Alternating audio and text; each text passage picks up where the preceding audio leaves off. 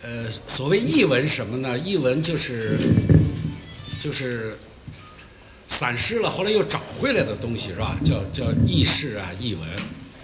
呃，我我们对这个呃毛泽东出国呃访问的很多呃历史的史实，都是重新找回来的。呃，原来报纸上登的没多少，啊，包括这个这个《毛年谱》。还有《毛泽东传》里头，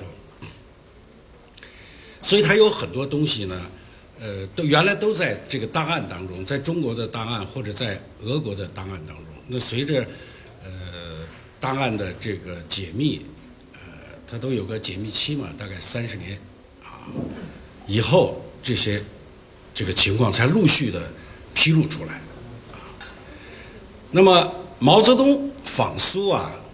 呃，一共去过两次，其其实他一共出过两次国，一次是一九四九年十二月到莫斯科，呃，第二次是一九五七年十一月，还是到莫斯科。其实这两次访问呢，呃，非常有意思，它是一个特别鲜明的对比。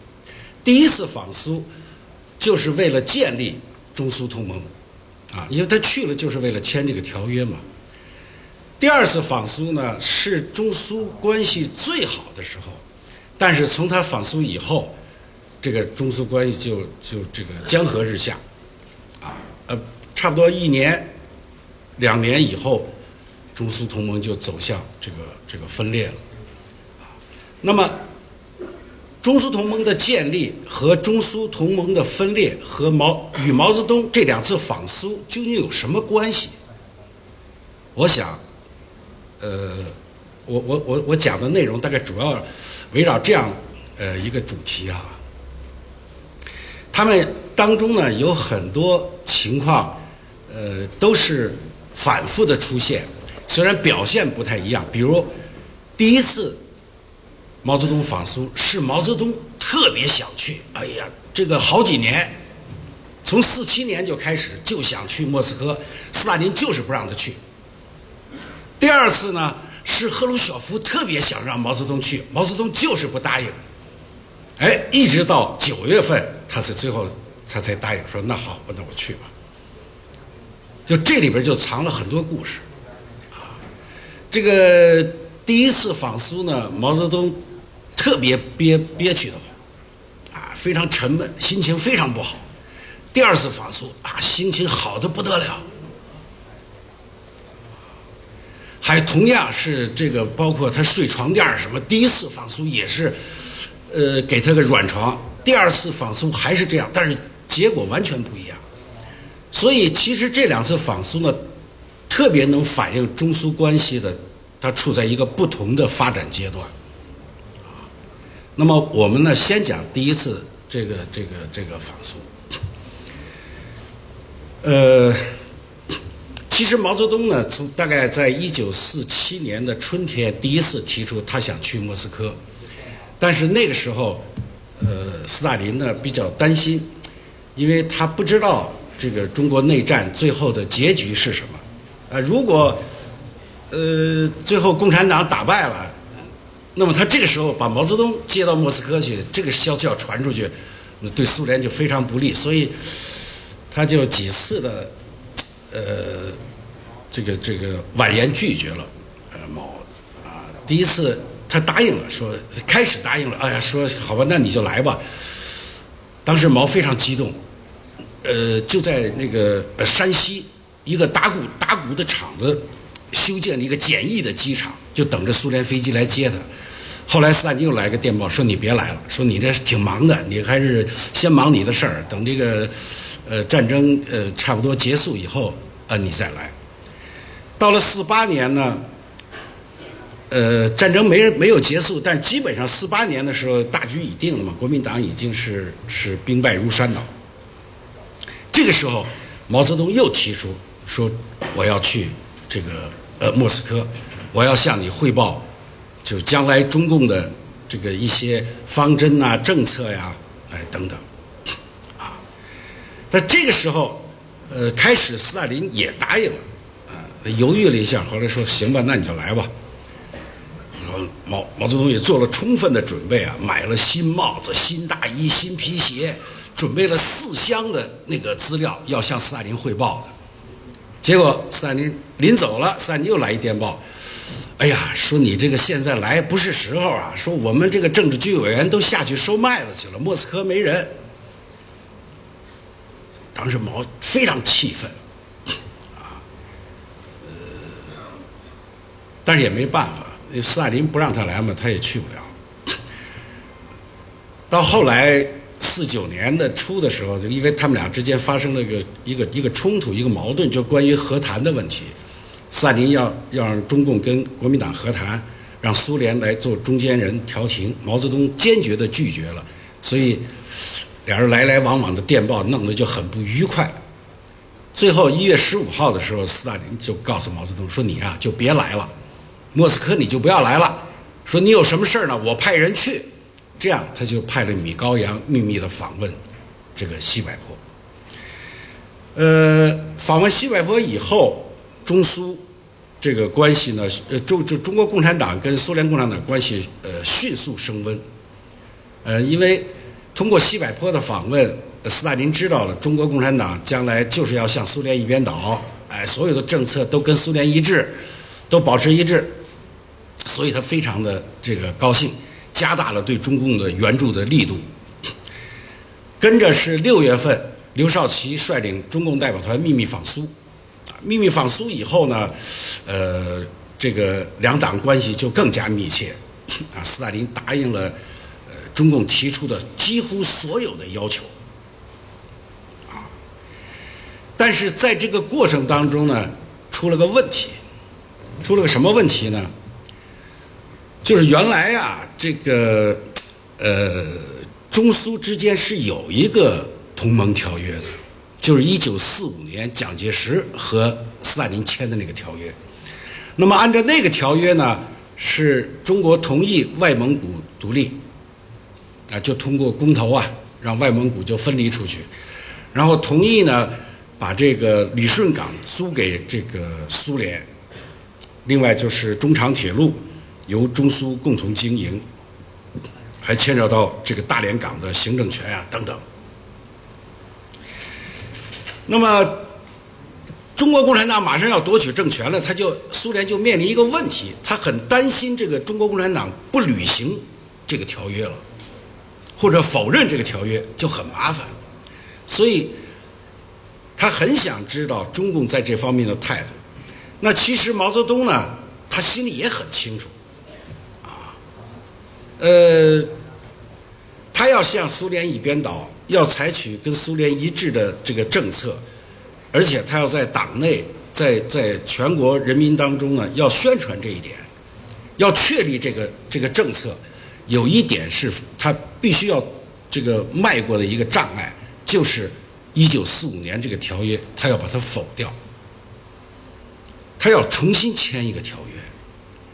所以，其实双方内心的目标是完全不一样的，但是呢，谁也不好讲，啊，因为他们主要的目的还是要双方要合作，啊，因为苏联要要呃拉住中国嘛，呃，当时建立的社会主义阵营，他希望新中国能够加入这个阵营。那毛泽东呢，也希望这个共产党刚夺取的政权呢，能够得到苏联的帮助。是在这方面他们是一致的，但涉及到国家利益，他确实处于一个呃非常矛盾的这么一种状态。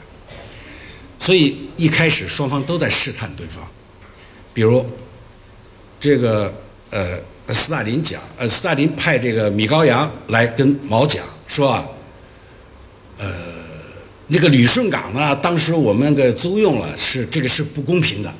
这对你们是不公平的。但是当时呢，是在国民党反动派手里头，哎，所以为了革命嘛，我们就租用了。说等你们夺取了政权以后，我们就把旅顺港还给你。当时中共中央几个五大书记在这听着都愣了。旅顺港是个军港啊，说我们也没海军，你还给我们干什么？说你还是先站着吧，等中国有了海军以后再说。那么同时呢，毛也提出一个，这个旅顺港不能马上收回来，但是外蒙古毛想收回来啊，所以毛跟这个米高扬讲什么？说是啊，说当时也是为了革命的利益嘛，我们就是赞成这个外蒙古分离出去啊，这样建立革命根据地。但现在呢，革命成功了，呃，政权回到人民手中了。我们考虑到这个蒙古民族的统一问题，是不是请斯大林同志考虑让外蒙古回到祖国的怀抱？米高扬一听啊，马上给斯大林发了个电报，说毛泽东现在惦记外蒙古了。第二天他就宣读了这个给毛泽东宣读了呃斯大林的电报，斯大林讲什么呀？说外蒙古独立是人民的选择。是通过公投的，这也是已经确定的事实，不容改变。啊，他说现在呢，有人要把内蒙古合并到外蒙古去，我们坚决反对。啊，为了中国的利益，呃，我们希望还是不要谈蒙古民族的统一问题了。一个闷棍给闷回来了。啊，所以他们这样子，呃，经历了经历了一轮这个试探以后。呃，到刘少奇去莫斯科的时候，他写刘少奇写了一个很长的一个报告，其中有一段专有一段专门讲这个中苏关系啊，就涉及到一九四五年条约的问题。刘少奇报告当中说，中共中央研究了这个问题，我们有三个方案啊，第一就是承认一九就是新政权承认一九四五年的条约，第二就是。宣布废除一九四五年的条约。第三是暂时继承，日后修改。那么这三点，苏共中央这个这个认为哪一点比较合适？我就看那个俄国档案上，斯大林在那个这个地儿画了个大圈，然后咔一拉，写这个问题等毛泽东来了再谈。他没有跟这个这个刘少奇谈这件事儿，所以一九四九年十月中华人民共和国成立了以后，毛泽东考虑的一个很重大的问题，就是要跟斯大林要解决这个中苏同盟条约的问题，就到底是继承那个一九四五年的条约，还是重新签一个条约？我想这个时候。毛泽东，呃呃，他来一个干脆的，他把以前说的这些，呃都不管了。十一月，他给斯大林发了个电报，说我现在有时间了，我可以去莫斯科。我去莫科莫斯科的主要目的就是要签订一个新的同盟条约，讲的非常明确。这个因为过去这个档案没解密啊。在这个问题上说什么的都有，啊，说毛泽东主要是看病去了，治病去了，呃，这个这个我看那俄国人写了，说毛泽东主要是来治病来了，他不是来谈条约，所以斯大林没有准备，其实不是，啊，你现在档案出来，呃，而且还不止这一封，他跟着后来斯大林没有回电，那个毛通过周恩来，呃，又跟苏联外交部这个提出说这个呃主席要。呃，访问呃苏联，访问的主要的目的要谈这个呃签订条约的问题，但是斯大林还是没有答复。那么马上日期就临近了，因为他们去名义上是给斯大林祝寿去了，斯大林那年七十大寿，啊，所以他马上生日要到了，是你这个到底这个怎么去啊？后来毛泽东又给他发了一封电报。说呀，你要是同意签订这个呃新的条约呢，我和周恩来一块儿去；你要是不同意呢，我一个人去，你就告诉我是我一个人去呢，还是我和周恩来一块儿去？斯大林还是没有答复，没办法，后来他就一个人去了。因为毛泽东那个人的性格，你知道，他非常执着的，所以他见了斯大林第一面，十二月十六号，两人寒暄了几句，马上他就提出来，说我来之前啊，中共中央召开了一次会议，关于这个一九四五年的条约，我们是这样。话没说完，斯大林打住，说你来之前呀，苏共中央也召开了一个会议，我们认为一九四五年的条约不能改变，必须保留，就把毛的话给堵回去了。你看那个那个会谈记录，哎呀，后来毛这个再谈就没意思了。我主要想谈的问题你不让我说，俩人转圈扯来扯东扯西，转了半天，扯到最后。毛还是不甘心啊，说斯大林同志，这个周恩来同志要到莫斯科来，你看是不是让他来一趟？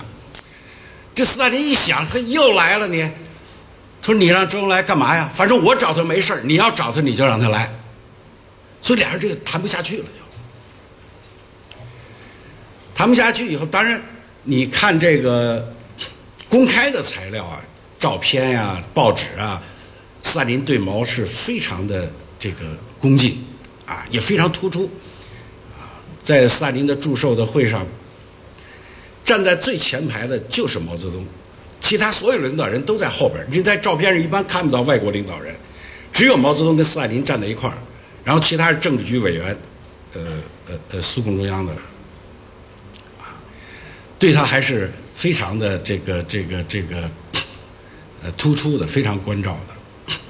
但是就是不跟他谈正事儿，所以毛呢非常的呃气愤，他就给刘少奇写了个封信，他说啊，我跟斯大林同志谈了一次，斯大林的态度非常强硬，他不同意谈这个条约的问题，请在京的政治局委员商量一下怎么办。过两天，刘少奇回电。说，既然斯大林同志态度这么强硬，呃，说你就祝寿完了你就回来吧，就不要谈了这个事儿，谈也无益。再后来我就没看到毛泽东的回电，但是我知道毛泽东呢没有按照这个政治局考虑的这个方案，怎么呢？他就不走了，他就待在莫斯科了。啊。所以等到祝寿完了，人家各国领导人都走了，就剩毛泽东一人了。哎，他就待在宾馆里头，也不出来，啊，在那发脾气，毛泽东有什么脾气呢？毛泽东是不睡那个沙发床，你知道他只睡那个硬板床，啊，他就把那个，呃，那个那个那个那个，呃，宾馆里头那个那个那个沙发垫拉出来，扔在地上。啊说的非要让我睡这个，我就是不睡，嘎就扔在地上。毛还一个毛病，他这个不会用马桶，他上厕所必须蹲着，他不能坐着，就一个人啊在厕所里头发牢骚，啊，说非让我坐在这儿，有什么办法？嗯，怎么怎么，这都是他那个警卫写那回忆写的，啊，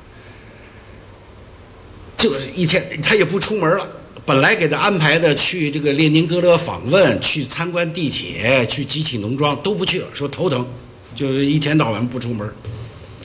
这个一下弄得斯大林非常的尴尬，说这个毛泽东这人怎么这样？说人家祝寿完了都回去了，你也不回去，不回去嘛，你就是也得有点活动啊，你该参观了，该去哪儿你也不去，啊，果然，嗯，没几天。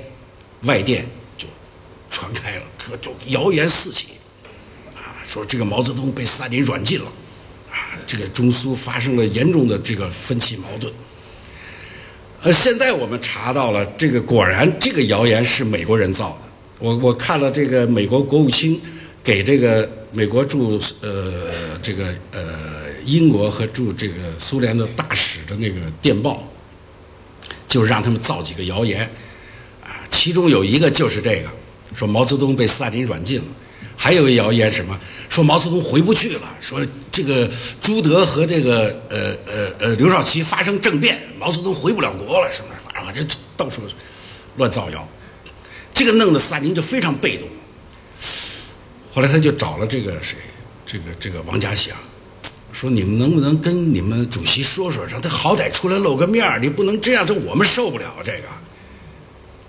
哎，后来他们怎么商量的？这个这个现在没有材料，但是后来毛泽东呢就发表了一个呃就书面的呃接见这个这个呃塔斯社记者的那么一个声明。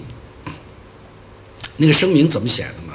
就是记者问说毛先生，你到莫斯科干什么来了？是吧？你说人家祝寿完了都走了，你不走，你来干嘛？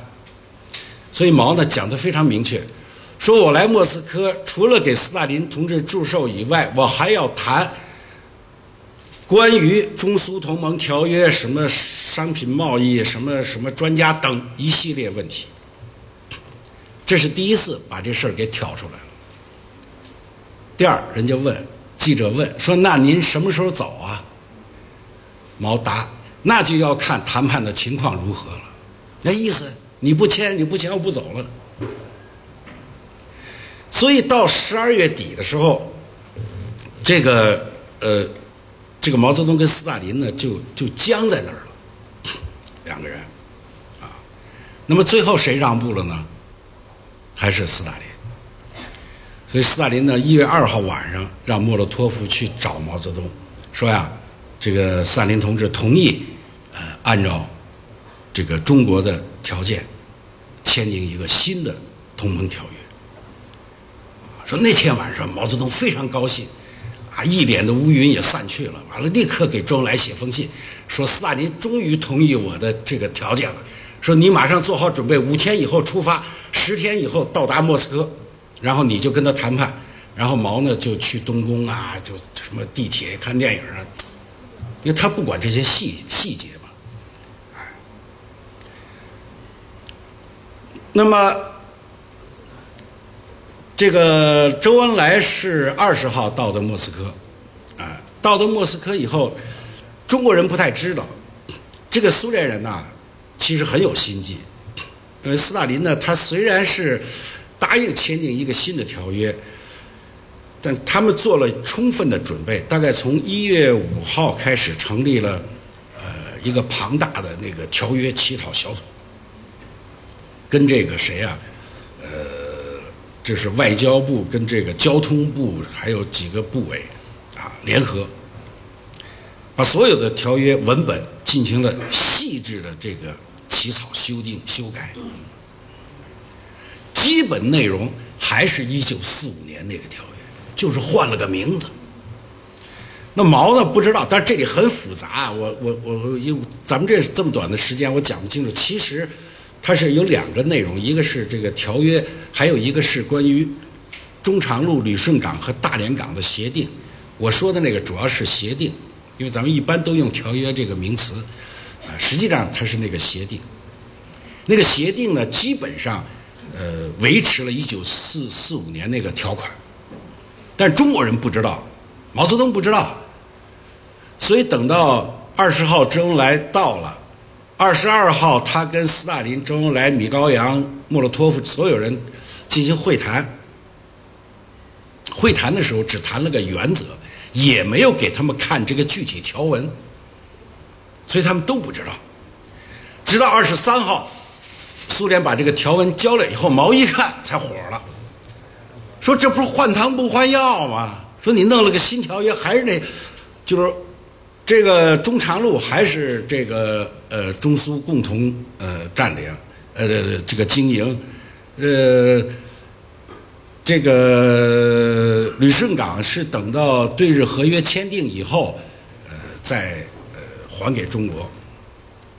另外还没有提这个这个这个大连港的事儿，所以毛就很不高兴，跟周恩来说说你重新搞一个，啊，那么毛周恩来呢，他们就重新搞了一个这个条款，啊，这个条款要求什么呢？要求第一，这个旅顺港的归还呢，不能等到对日合约，对日合约不知道什么时候签订啊，所以。他加了一个条件，就是一九五二年，啊，一九五二年底以前必须归还。第二个呢，就是关于大连港，大连港的行政权立即收回，和所有苏联租借的物资，呃，就是就是当时租给苏联，后来苏联又加盖了很多什么修船的厂啊，什么一些设备，全部无偿无偿的这个还给中国。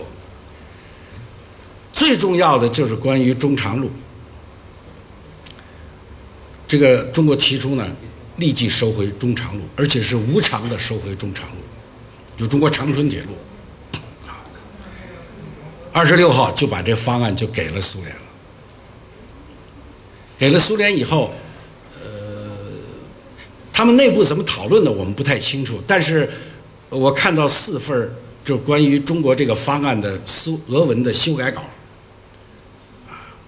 其中有一份改动的是最厉害，啊，我我没带来，到时候什么时候，其实你可以看看，一共一共四页纸的那个那个条文，它除了画杠杠就是叉子，哎不叹号不就问号，啊就没剩三行字，最后签了个字斯大林，你看这个文件你能看出来斯大林就非常愤怒。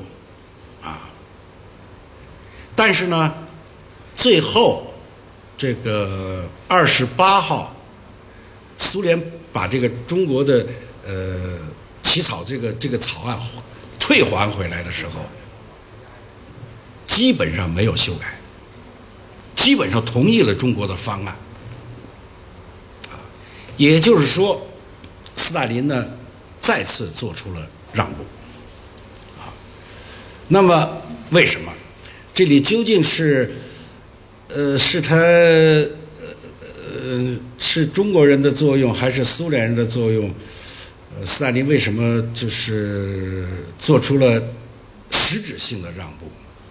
啊，我想就我看到的材料，两个原因，主要的不是中国人，也不是苏联人，是美国人在这里起了作用。为什么呢？因为毛泽东到了莫斯科以后，当时这个非常轰动，啊，因为中国刚建国嘛，是吧？你这个中国元首就去了莫斯科，而且一待就待一两个月不回来了，在那干嘛呢？美国人就开始琢磨这事儿，因为美国对中国的这个这个政策一直摇摆不定，从内战打起来以后，这个美国人就在犹豫，哎，到底是呃。支持不支持这个这个国民党政府？啊，一派说要应该支持，但是一另一派说不能支持，说国民党那么很腐败，你支持他干什么？啊，就看看将来的这个结果。所以讨论来讨论去，最后他们确定了一个方针，就叫叫什么叫等待尘埃落定，就等这个尘土都都落下，咱们看清楚以后再决定到底是支持谁。那么到了。一九四九年的十二月，尘埃已经落定，国民政府迁到台湾去了，中华人民共和国政府成立了，而且毛泽东到了莫斯科了，所以美国人就面临一个选择，就是你现在必须得表态，到底你是承认新的政府，还是继续和国民政府这个这个这个呃保持这种外交关系？啊十二月二十九号，这个美国国家安全委员会就召开了一次，就是政策研讨会，双方不同的意见，这激烈的争论。军方就是国务院啊，呃，不是这个国防部啊和这个参谋长联席会议啊，坚决要支持蒋介石，说这个整个内战当中，我们是一退再退，一让再让。说共产党打到哪儿，我们就从哪儿撤退，啊，共产党打到天津，美国海军陆陆战队从天津撤，打到青岛，青岛海军基地撤，打到上海，上海撤。说我们再撤就没地方撤了，现在就剩台湾了。我们如果把台湾再给了中共，那整个美国在远东的这个防御线就会受到威胁啊。所以现在国家必须明确的表示要支持蒋介石。不能再给中国共产党这个这个可乘之机，这是军方的主要的这个观点，但国务院不同意。这个艾奇逊呀讲，他说你们呀，这个看法都是从军事的角度看问题。他说我们应该从政治的角度看问题。什么叫政治啊？啊，他说政治嘛，首先你要分清谁是敌人，谁是朋友。他说中国共产党不是我们的敌人，我们真正的敌人是苏联人。如果美国把他的精力、钱财啊，什么都耗费来对付中国共产党，而放弃了你的主要的敌人，那我们在战略上就失失策了，啊，所以他说，美国的应该采取的政策什么呢？是亲近中共，分裂中苏，不能让中苏结成联盟，这样我们就战略上我们就成功了。他说：“那怎么才能亲近中共？”他说：“很容易嘛，你把蒋介石卖了就完了，你把台湾让给中共嘛，他毕竟感激你，啊，你不是中共现在要解解放台湾吗？你告诉他，你说你来吧，啊，我们绝对不管。这样子，毛泽东这个他就不会跟苏联结成同盟，啊，这样在战略利益上，美国就就这个这个这个这个呃取胜了。”啊，这个杜鲁门一听说，对，说你这个这个还是艾奇逊这招高，就这么着了。所以三十号，国家安全委员会就起草了一个文件。但是这个时候，毛泽东已经去了莫斯科了，这个中美之间又没有这个信息渠道，他怎么才能让中国共产党知道这个？你知道原来还有个斯图雷登在南京的时候，后来也是毛泽东别了斯图雷登，也也也给弄走了。这双方没有渠道了，这杜杜鲁门着急了，说得了，我自己亲自上阵吧。一月五号发表公开讲演，啊，就说给中国人听的，说什么？说台湾从来就是中国的领土，美国对台湾没有任何野心。如果台湾海峡发生战争，那是中国的内战，跟美国一点关系都没有。他意思就是什么呢？不，你中国共产党你要打，你就尽管打。啊，你解放台湾尽管解放。这个杜鲁门讲完了，呃，没听到什么反应。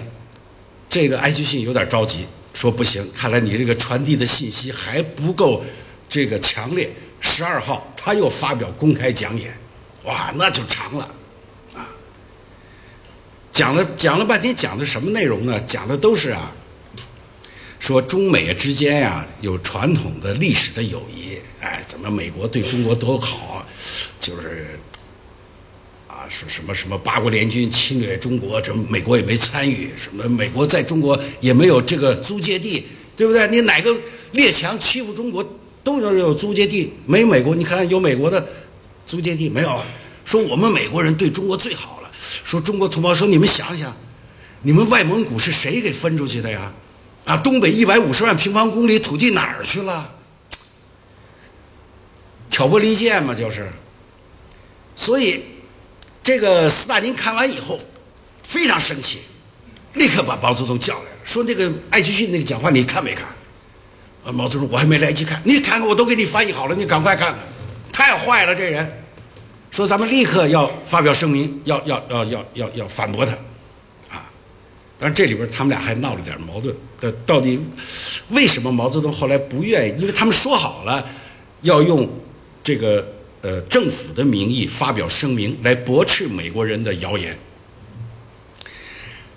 毛泽东也非常清楚，呃，因为他回来以后，他在路上问了一下那个谁，那个莫洛托夫，他说刚才斯大林同志说要以这个。政府的名义正式发表声明是什么意思？呃，莫洛托夫说，就是要用外交部的名义发表一个声明。啊，毛泽东，哦，这样，回去他就给胡乔木写了封信，说你就用新闻出版署署长的名义发表声明。他毛为什么这样子，我们也不太清楚。哎，呃。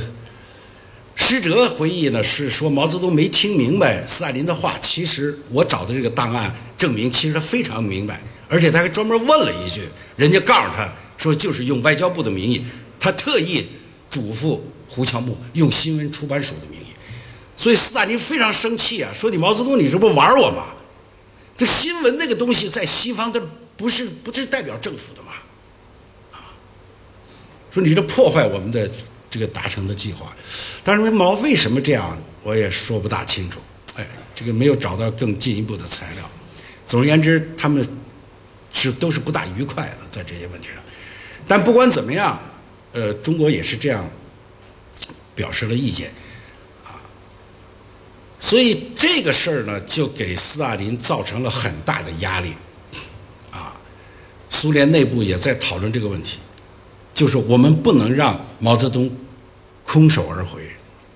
如果毛泽东空手而回，中苏同盟不不能得以建立的话，那么美国人的这个计谋就成功了。所以斯大林不得不让步。当然还有一个原因，就是斯大林让步，他得有个台阶下。他这原来两边争这么厉害，呃，你就这么就就同意了，就这个这个时候就显示出周恩来的智慧。周恩来是确实非常聪明。他二十八号的时候啊，他去找斯大林，说我要找斯大林同志，这个这个谈个问题啊。斯大林说谈什么问题？我谈谈外蒙古的问题。斯大林当时一听脸就变了。说你们毛泽东说以后中国共产党不提外蒙古的问题吗？你怎么又提这事儿啊？他说不是啊，他说三林同志您想想，我们已经废除了一九四五年的条约，那么外蒙古独立呢，是一九四五年条约呃呃签订的那么一个结果，是让外蒙古进行公投嘛？公投以后隔了一年，他宣布独立的。那么现在我们废除了一九四五年的条约，那么外蒙古独立是不是就失去了法律依据啊？哎，斯大林想是啊，真是这么回事儿。说那你们说应该怎么办？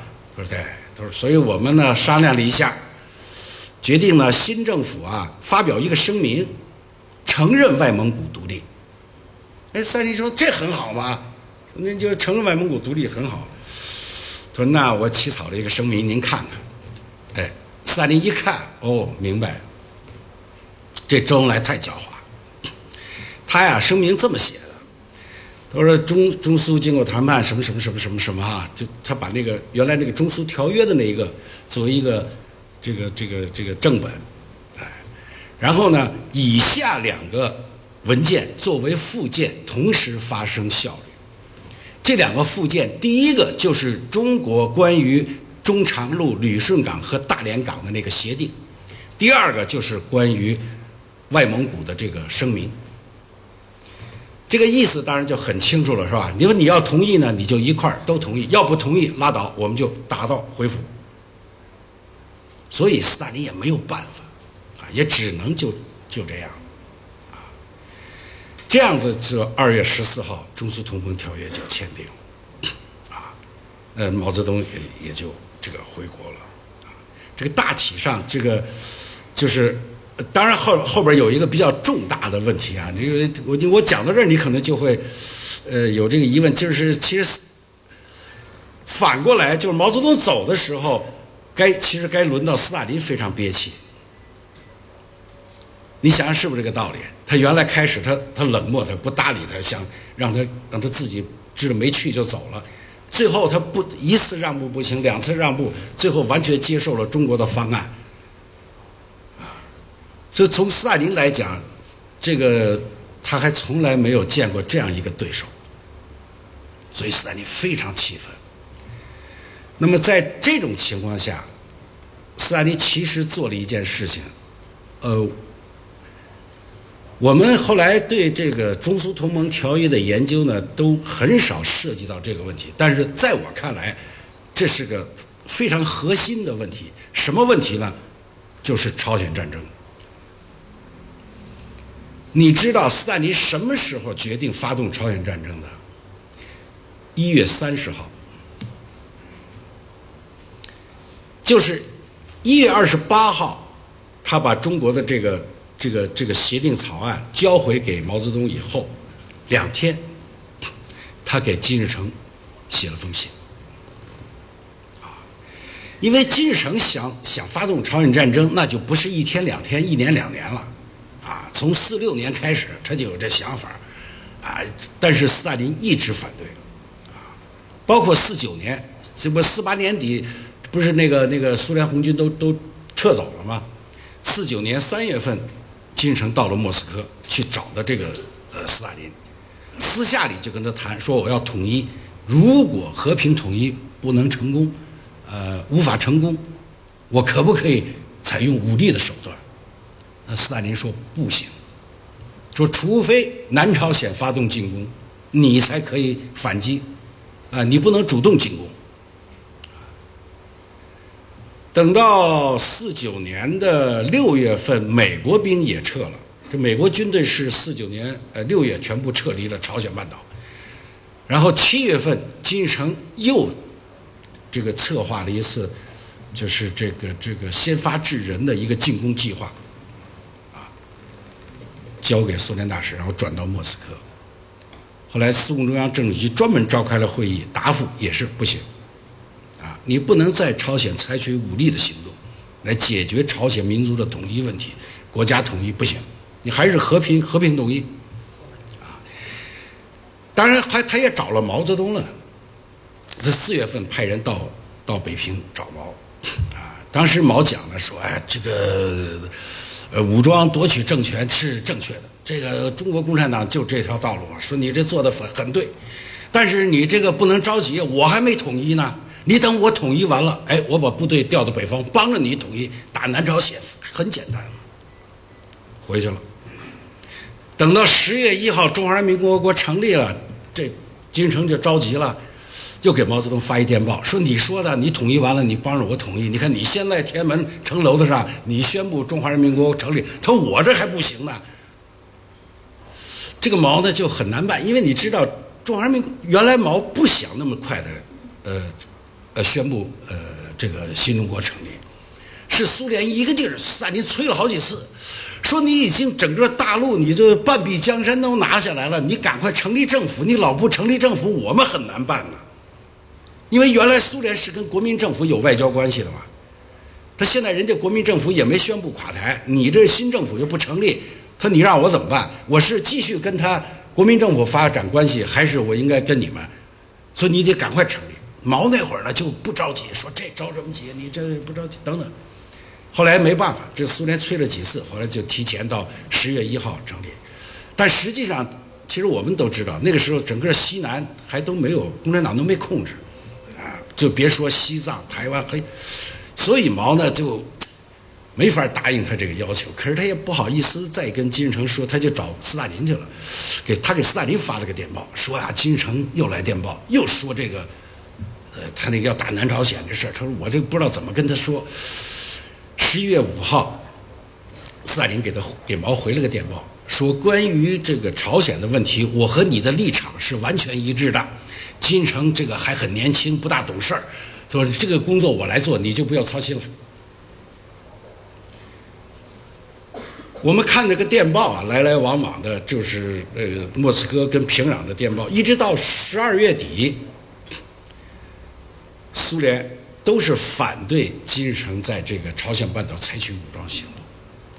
那么突然的，也就是一个月，就是到了一月底。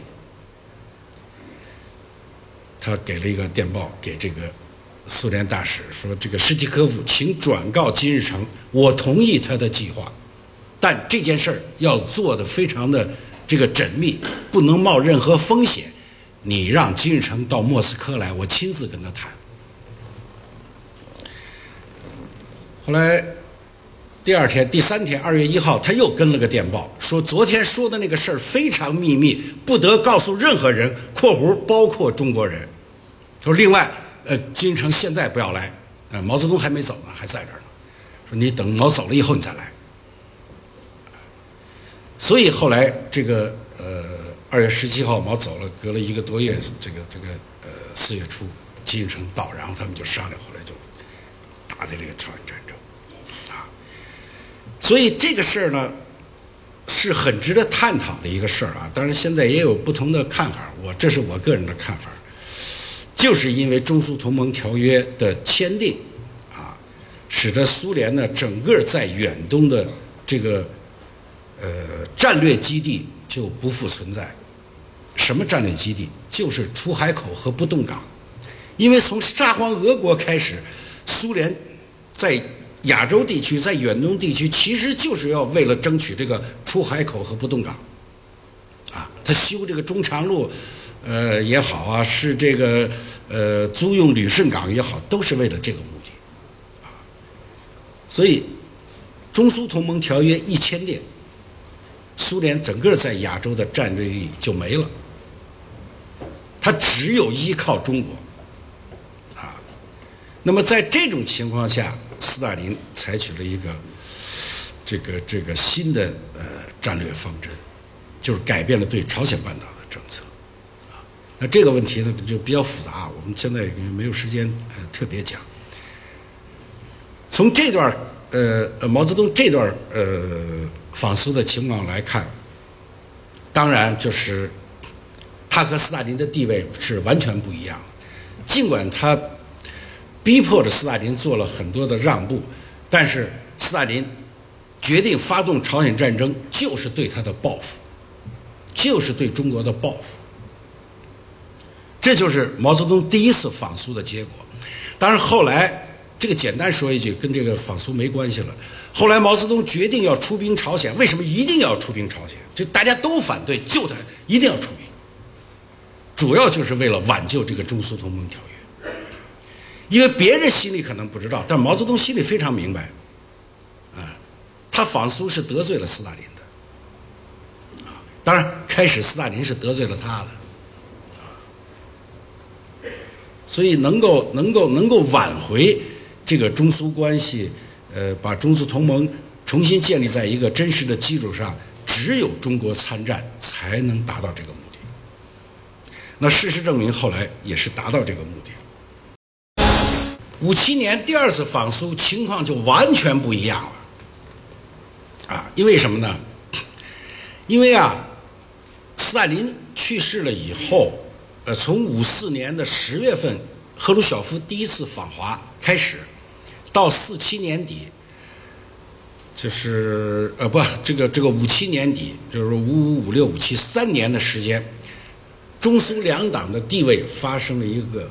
这个这个非常非常大的带有实质性的变化。斯大林在世的时候，那苏联是当然的这个呃领导人老大哥，啊呃不可动摇的。但是这个斯大林死了以后，特别是苏联经历了这个呃宫廷内部的这个斗争啊，因为赫鲁晓夫上台也是。呃，很曲折的了，是吧？呃，在经历了苏共二十大、波匈事件和一九五七年六月的反党集团事件，经过这三件事儿，这个苏联共产党的影响力急剧下降，中国共产党影响力急剧上升。啊，三件事非常明显。苏共二十大批这个斯大林。毛泽东说：“说赫鲁晓夫是是是揭开了盖子，呃呃，这个捅了娄子，说的一点都不错。说批斯大林是对的，应该批。你就不批斯大林，呃，你怎么要执行这个新方针呢？这不可能的嘛。啊，但是你这个批法不行。啊，第一不和我商量，啊，你没有跟我们商量，你自己就想批。”啊这不行。第二，你这个事先不没有做任何准备工作，突然就斯大林从一个神，咔嚓一下变成一罪犯，谁接受得了？谁都接受不了啊！所以你知道当时在苏联党内造成了多大的混乱？你看那个赫鲁晓夫做那个秘密报告的时候，当场那个那个会议大厅里头鸦雀无声，报告没做完，两个人当场休克。啊那个波兰共产党总书记贝鲁特心脏病复发，就死在莫斯科了，他接受不了这个事实，啊，所以苏联党内社会主义阵营内部，东欧各国包括中国，这整个思想混乱，一片混乱。哎，后来是中国共产党出来，哎，呃，政治局写了两篇文章嘛，就论无产阶级专政的这个这个历史经验和再论。哎这个这个文章发表以后，确实对稳定整个社会主义阵营的这个思想情绪啊各方面起了很大的作用。你想，第一篇文章出来以后，苏共中央就印了二十万册呀，全党学习。第二篇文章出来更不得了了，印了一百万册。你想，原来都是全世界共产党学苏联共产党的文件，现在是苏联共产党学中国共产党的文件，它这个地位是不是发生变化了？而且到一九五七年的时候，莫斯科大学哲学这个博士考试前提条件是你有没有读过毛泽东的《实践论》和《矛盾论》。没读过，门儿都没有，没考试资格。啊，你现在你看咱们外交部档案，这方面材料非常多。说那个时候啊，这个东欧各国的思想非常活跃嘛。斯大林一批斯大林以后，双方在争论什么问题？最后双方争论不下去的时候，就是一句话结束，就我们等等看看中国共产党怎么说，看看毛泽东同志怎么讲。所以你想那个时候，这个中共的地位，这个这个提高。再一个就是波匈事件，波匈事件的实质问题是什么呀？实质问题就是赫鲁晓夫处理不了东欧的事儿了，他请中国来帮着处理。四九年的时候，斯大林和刘少奇他们在莫斯科会谈的时候，曾经有个君子协定，什么呢？说以后啊，这个苏联呢，共产党管欧洲革命。中国共产党管亚洲革命，说亚洲革命以后就都你们管，我们就不管了。哎，欧洲的事儿我们来管。哎，毛当然很高兴，是吧？这个也不这这好歹也管着十几个共产党的嘛。哎，后来真的是，你像越南，我看到一九五五年的时候，呃，越南这个呃给苏联写信说。以后是不是就不要再通过中国给我们？就是原来这个呃，苏联给给越南的援助都是通过中国，哎，包括派专家呀什么，呃，他不派，他就是他要求转给中国，都由中国负责。他想直接跟这个呃苏联呃发生直接的这种经济呃联系，苏联都拒绝。说那是中国共产党的事儿，不是我们的事儿。但是到了五六年，就出了这个问题了，就是你欧洲的事你管不了啊。那波兰出事你管得了吗？匈牙利出事你管得了？管不了啊。赫鲁晓夫又没经验啊，这个这个办事又莽撞，没办法，主要请这个中国共产党来。所以波匈事件的时候，刘少奇坐镇莫斯科呀。当然，刘少奇也得打电话，老得请示毛啊。他什么事他也定不了，他得请示毛。五七年一月份，波匈事件过去了，这个这个这个东欧的反弹情绪非常大。赫鲁晓夫也是没办法，他他治治不住这个，就求毛泽东啊，说你能不能到苏联和东欧来一趟？哎，毛泽东回电，就不用我去了，我们周恩来去就能解决问题。叭，把周恩来给派去了。周恩来过这是穿梭外交啊，一会儿布达佩斯，一会儿华沙，一会儿莫斯科，来回跑，最后都给平息了。哎，后来这个赫鲁晓夫非常佩服，哎呀，这还是中国共产党厉害。这事儿没过去不到半年，苏联发生宫廷政变，政变，就是因为赫鲁晓夫把那些人打下去，他提拔了好多年轻的干部，就中央委员。就直接威胁到这些老布尔什维克的地位，你像卡冈诺维奇啊、莫洛托夫啊、马林科夫啊等等这些人，而且他们呢，在这个呃，就是方针政策上跟赫鲁晓夫也有一些分歧，他们是比较趋于保守，赫鲁晓夫呢老是想改革呀、改变这改变那的，发生了这个分歧。呃，因为到这个八月份呢，苏共中央政治局就要改选。所以他们非常担心，一改选，这个赫鲁晓夫的人全上来，就把他们都弄下去。所以这个七月份，呃，在一次召开的政治局的会议上，他们叫主席团会议哈，其实就是中国的政治局会议，突然宣布说这个罢免赫鲁晓夫。赫鲁晓夫都懵了，因为赫鲁晓夫进来，本来这位子是总书记坐的嘛，哎，说布尔加宁坐在那儿，赫鲁晓夫说，哎。说你怎么坐这儿了？这是我的位子呀。说你你你先坐这儿。坐下以后，马上宣布今天会议的议程讨论罢免赫鲁晓夫总书记的职务。当时就傻了，赫鲁晓夫，啊，人都串通好了几个人，就开始数落他这那。我说呀，所以赫鲁晓夫这人呢，他有小聪明，他，哎，你不是罢免我的，你得容我检讨，不是？我有错误，我我要求检查，你不能不让他发言。哦，他检查。赫鲁晓夫啊，检查特别长，没完没了。下班了没完，说我明天接着检查。人也没办法，说那你就明天接着好。半夜他给朱可夫打一电话，国防部长说你立刻派直升飞机把所有的中央委员连夜调到莫斯科来。第二天清晨，这政治局正开会呢，哇，二百多中央委员把克里姆林宫包围了，要求召开中央全会。说罢免总书记，只有中央全会才有权利，你政治局没这权利。朱可夫，这个这个这个这个往那个克里姆林宫门口一站，说我看没有我的命令，谁敢出去？没办法，就召开了中央全会。那么一召开中央全会呢，就这些元老就都成了反党集团分子了，就出了个马林科夫、莫洛托夫反党集团案。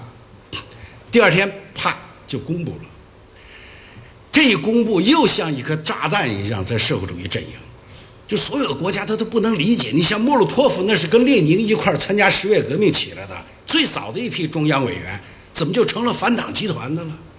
马林科夫那原来是斯大林的秘书啊，然后斯大林去世以后，他的这个名义上的接班人，后来是被赫鲁晓夫玩点阴谋给弄下来了。怎么都成了反党集团？所以谁都不能理解。过去的做法是什么呢？过去做法是苏联只要是一登报一件事儿，第二天所有社会主义国家都要见报。但这次就不一样了。苏联夸登了报啊，我苏联揭露了一个新的反党集团，什么什么什么什么。第二天都没反应，各国大概也就是保加利亚是谁跟着保加利亚还有。那个捷克斯洛伐克搁在给跟着，其他国家都没登，干什么？他等着中国呢。说中国不说话，我我们也不能说话。哎呦，这赫鲁晓夫一看这事儿麻烦了，马上派米高扬说：“你赶快到北京去一趟吧，你请毛泽东无论如何得登报支持一下。你这他不支持，别人都这整个社会主义阵营就乱了，这不是？”然后这个谁，米高扬就呃呃来了。那毛还没在北京，完了又坐坐着这个飞机啊，又又又又去到呃杭州去去去见毛，哎，谈的非常好，谈了八个小时，谈完了毛说可以，说我支持赫鲁晓夫同志，啊赫鲁晓夫同志做的对，啊我们不能允许这种这个非组织活动什么什么什么，就是哎讲了一通。这米高扬说：“这个毛泽东，您不能光这么说一下，您得这个得见报啊！说要不然我们这受不了。”哎，这个跟刘呃毛跟刘少奇讲，好，通知明天见报。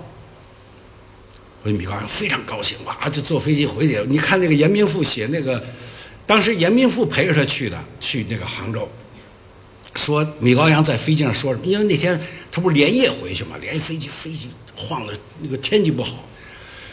说米高扬说：“哎呀，说我总算完成任务，就算飞机摔下来我也认了。”后来严密夫说：“你不您摔，我才二十多岁啊，呃，你摔就没事。”但是他反应确实，当时苏联人心里头是非常的这个这个兴奋。所以回去以后，我看苏共中央那个主席团会议记录讲，说米高扬同志访华取得了非常圆满的成果，我们得到了中共的支持。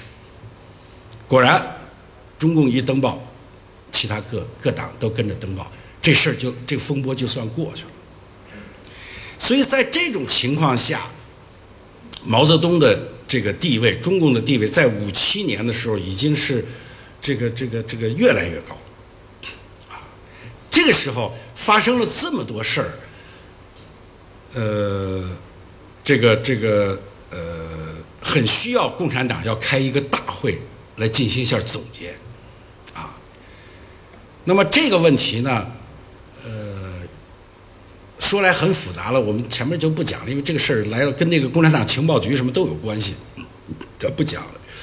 他主要就是赫鲁晓夫呢就很想利用十一月七号这个这个十月革命节的时候，不是各国共产党都去莫斯科嘛，然后开一个世界共产党这个领导人大会，来统一思想啊。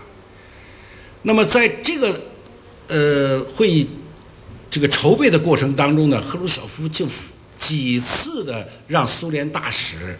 或者这个派人来，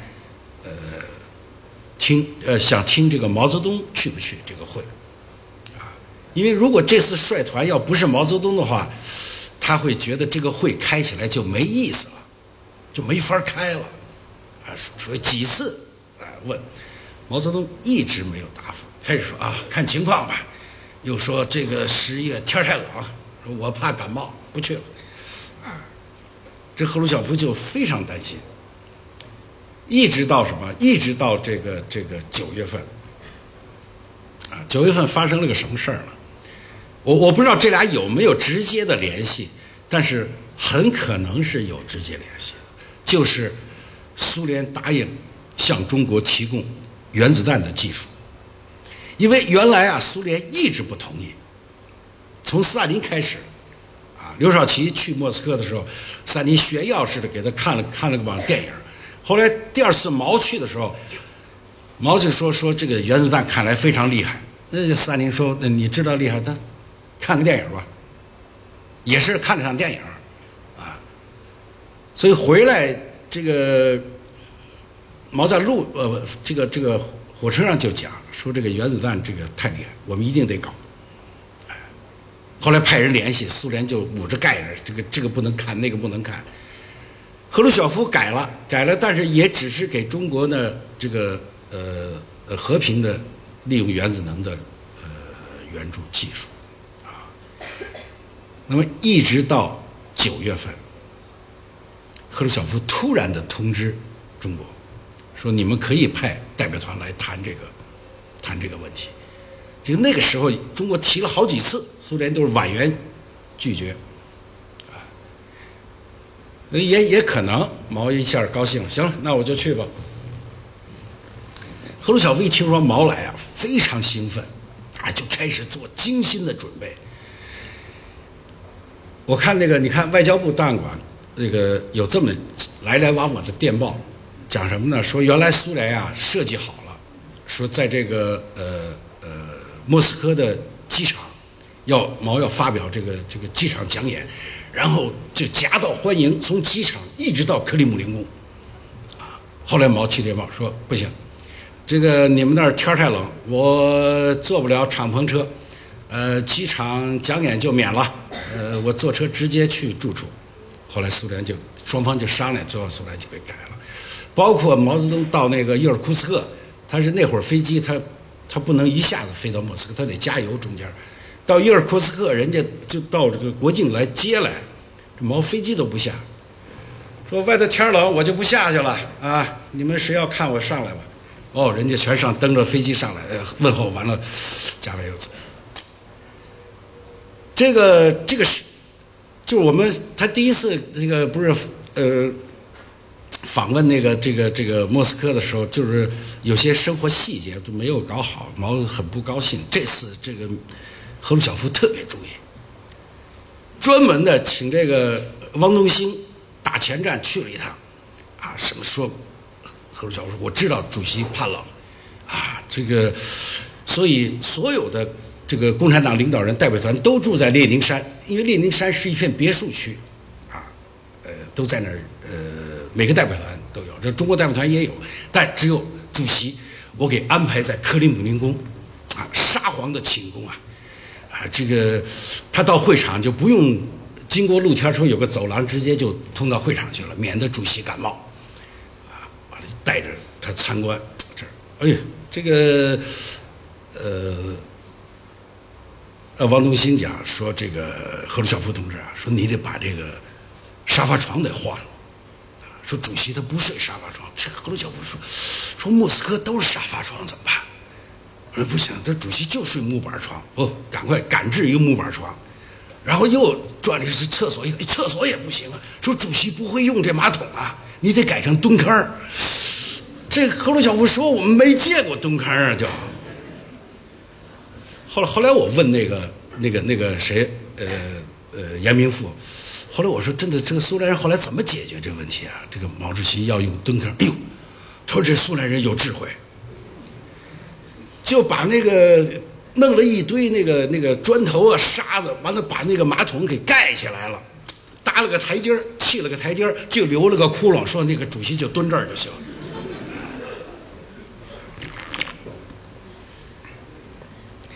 无微不至啊，照顾的啊，而且是非常特殊。你看，莫斯科会议所有人的这个发言都要提前。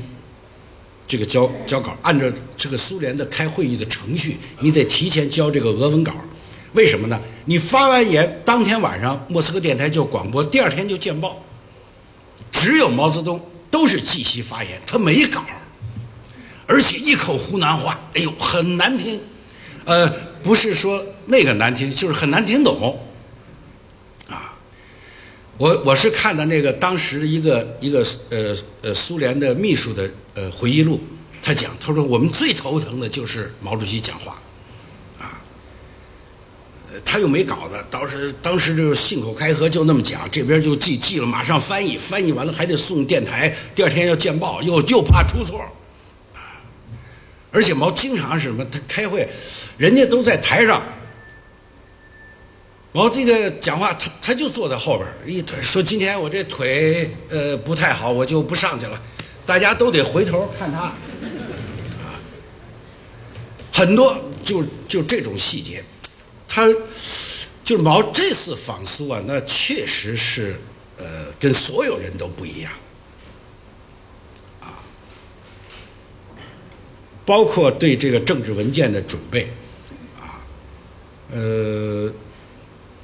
苏联几次也是几次来找找中共，毛当时呃几次也是说啊说不着急这个会推迟开什么什么，最后毛讲说这个会议要先搞好文件啊，搞好文件呃要这个大家都能通得过啊，这个说你们去准备吧，啊苏共就准备文件啊，准备完了以后还得专程送到北京来让毛看，同意不同意？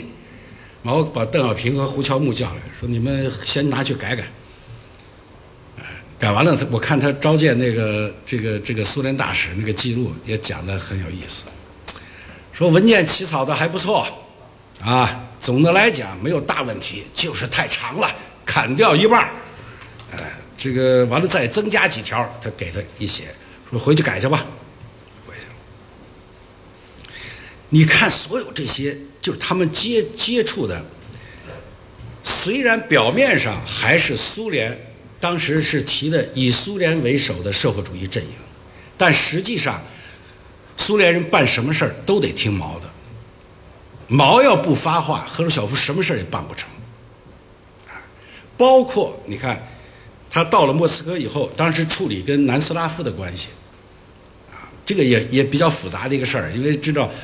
呃，五五年这个苏南是和解了，但是波修事件以后，这个因为铁托，呃，其实也是苏联办的一个事儿，也是得罪，就原来这个呃，就是哎，挺复杂，不知道波修事件大家应该知道这事儿哈，就是纳吉他不是苏联出兵以后，纳吉不就是躲到那个南斯拉夫使馆去了吗？躲南斯拉夫使馆以后，苏联就不能抓这个人了嘛？抓着苏联就找铁托，说你要让他出来。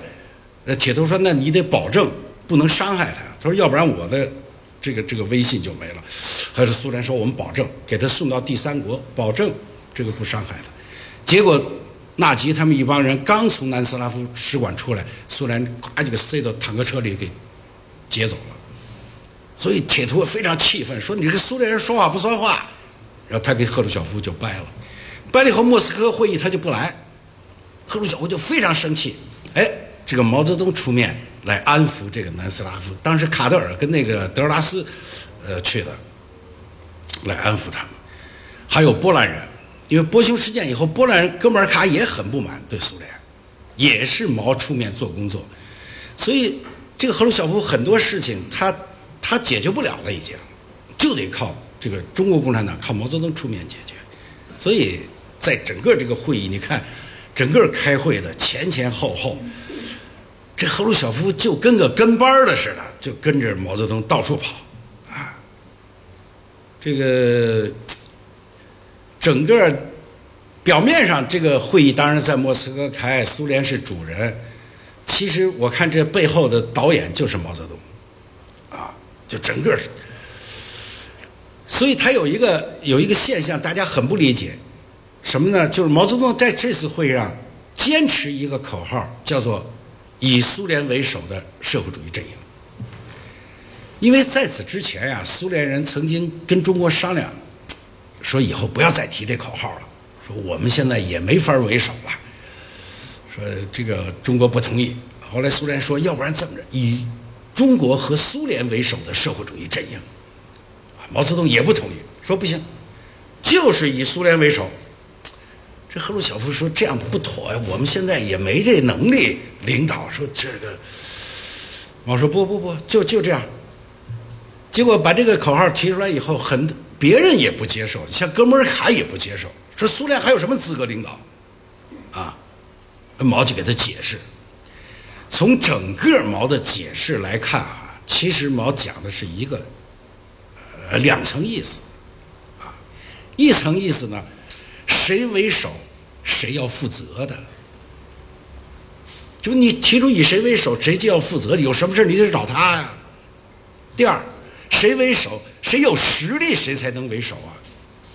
就毛讲嘛，说美国人不怕我们，怕苏联，因为苏联有原子弹，啊，再一个这个给各国援助，他要以我为首，这不都得我援助，还是苏联为首，苏联有钱让他援助，他讲了半天，我看这他背后的意思就是，所以他讲啊，他说同志们都说以这个中国和苏联为首，中国是不能为首的。啊，为什么呢？他说，因为中国是个政治大国，是个人口大国，但是在经济上还是这个。啊，意思就是中国实力不行嘛，所以他中国不能为首。但是毛后边还有一句话呢，啊，说这个以苏联为首是以苏联为首，但是中国还有一句话，啊，叫一个好汉三个帮，一个篱笆三个桩。你赫鲁晓夫这个红花再好，也得靠我的绿叶扶植啊。所以实际上你看这个整个会议前前后后的情况，我我给我产生了这么一种感觉：毛泽东啊是不要以中国共产党为首，但是呢，他要垂帘听政，就什么事儿你先在外边支应着，你负责，但是最后决定权是我。实际上也是这样，到五七年底之前。双方大体上就形成了这么一种关系，就是这个这个，包括毛和赫赫鲁晓夫本人，还有中国共产党跟苏联共产党。那么这次这个呃毛毛泽东访苏呢，实际上它是起了呃呃两方面的作用。一个方面，你可以刚才我讲的这些，你可以感觉出来，中苏关系已经发展到。一个最高峰，啊，他提前一个月嘛，中中苏签订的那个就是呃国防新技术协定，就是向向中国提供那个原子呃核武器的那个那个协定，啊，然后再加上莫克斯莫斯科宣言，就算中苏的呃政治上的合作，所以中苏关系达到了一个顶点，这是一方面，但另一方面也出现了重大的问题。啊这个重大问题呢，表现在几个方面，一个就是他们的政策开始发生分歧了。莫斯科会议的前提呀，是大家都认为是一致的，就是整个国际局势大好，国际形势非常好，社会主义阵营什么蒸蒸日上。哇，你知道那会儿天天报纸上登的就是我们一天天好起来，敌人一天天烂下去。什么东方这个社会主义阵营是如旭日东升啊？什么什么西方是什么日薄西山呀？什么气息奄奄什么全这。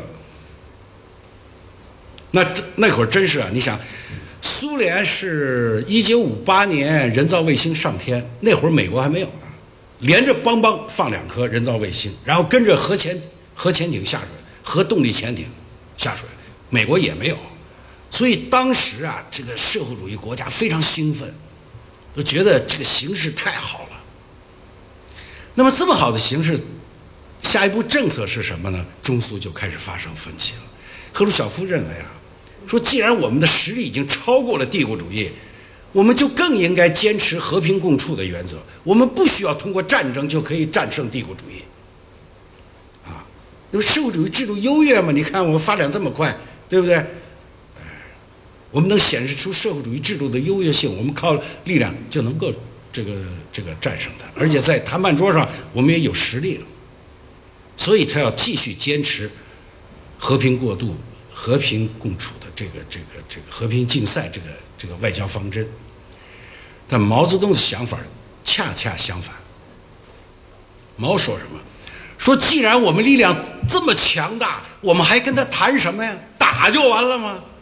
啊，你把帝国主义说敌人。什么扫帚不到，什么敌人不打是不倒的，扫帚不到，灰尘照例不会自己跑掉，说必须要打，通过革命的手段，通过武装打败他，还谈什么？你既然力量这么强大，你谈什么？啊，所以什么什么绞索政策都是在这么一个呃呃观念下提出来的。说最这个不得了，不就是核战争吗？啊，核战争有什么了不起？就是死在死人多点吗？啊，全世界二十七亿人，死一半还剩一半呢。说中国我们六亿人呢，死一半我还剩三亿，我怕谁去？哇，这个话一讲完，全场鸦雀无声，很多人都没听懂。说这个毛主席怎么了？这是说死三亿人不算什么。下来你看他们那个喝茶的时候都议论纷纷呐，说今天说这个毛泽东讲什么呢？那个那个捷克斯洛伐克那个那个总书记诺奥提尼拿着咖啡直直哆嗦，说中国六亿人，说我们才两千万呐，都不理解啊。所以在这个问题上，毛的这这次发言，他这我说的这是一月十十这个十一月十八号那次记席演说，就关于核武器这个。吓倒了一片人，啊！后来后来很多东欧国家不再跟着中国走，这是一个最主要的原因，就是中国就是毛泽东提出的这种政策，他们认为太具冒险性，太具战斗性，啊，而东欧的很多国家他也不愿意打仗，跟这个跟苏联是比较一致的，啊，这是一方面就是政策是呃上的。方针上的分歧，还一方面就是毛泽东明显的干预这个别国的党内事务，这个是原来中共坚决反对、反对苏联的大国沙文主义、反对苏联的老子党，实际上五七年毛泽东最典型的体现出来，他是领导人了。这个这个，给你举个例子。原来他不是让苏联人写那个报告嘛？就这实实际上就是莫斯科宣言了。虽然莫斯科宣言里头有这么一段话，就讲这个莫洛托夫反党集团怎么怎么前前后后怎么回事战胜了什么什么。毛看完以后不高兴，说这个话以后就不要提了啊，这是你们党内的问题，不要在国际会议上讲这些啊啊，特别是不要再批评。这个那些老同志了，什么什么，后来人就回去就给删了，啊，这段就没了。哎，十八号，这个这个毛泽东讲话讲着讲着，突然来一段，同志们，下边我谈谈团结的问题。啊，最近苏联共产党发生了一件事啊，出现了一个反党集团，哇，就开始讲莫洛托夫、马林科夫什么什么什么。就他讲起来了，假如说，当然他讲他讲的是什么呢？说我们是支持赫鲁晓夫同志的，赫鲁晓夫同志做的是对的，但是我们要懂得团结嘛。说你看我们那王明反党，我们照样把他留作中央委员。他说这话，他背后潜台词是什么呢？就是原来米高扬七月五号到杭州找他的时候啊，他开始的意见，中国的意见是不要把这些人开除出中央中央委员会。但是呢，米高扬说我们已经开除了，就没法这个变了。这个后来主席那就算了吧，啊那就算了啊那就这样吧。所以他在这个会上又重提这个，说中国保留了王明的中央委员的这个这个职务。这苏联人非常反感，说你这个你不能这样，你不让我们讲哦，你是你到会上来讲，我们不能讲我们党内的事儿，你可以讲我们党内的事儿，成何体统？所以毛泽东话没讲完，米高扬腾的一下就站起来了，直视他就在那个会场直视毛泽东，瞪了他一分钟，全场就这么看着。完了，一扭脸，他就在那个走廊，就是来回在这走，他也不回到这坐着去了。啊，这个时候，那个那个卡德尔写了张纸条给这个呃给他们那个就是南斯拉夫代表团的另外一个，他这纸条写的什么？说你看，中苏两党争夺国际共产主义运动领导权的斗争开始了。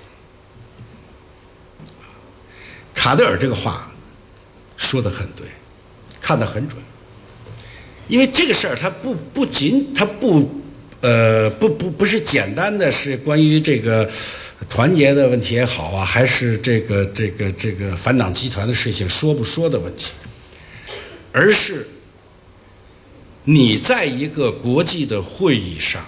来随意的评判另一个党内的事务，而事先你又让这个党说你这个事儿你不要讲了，什么意思？就只有我来讲了，所以苏联人呢非常不满，这样也就也造成了中苏两党这个特别是领导人之间一种内在的冲突和矛盾。虽然这个。表面上都是非常好，后来毛泽东也非常高兴啊，会开的也非常好。后来坐飞机回来，呃，在中共政治局党内开会，毛也是非常满意啊。除了个别的问题了，就是关于这个和平过渡啊，这个这个搞了个备忘录以外，其他的他觉得都是这个这个这个非常满意的。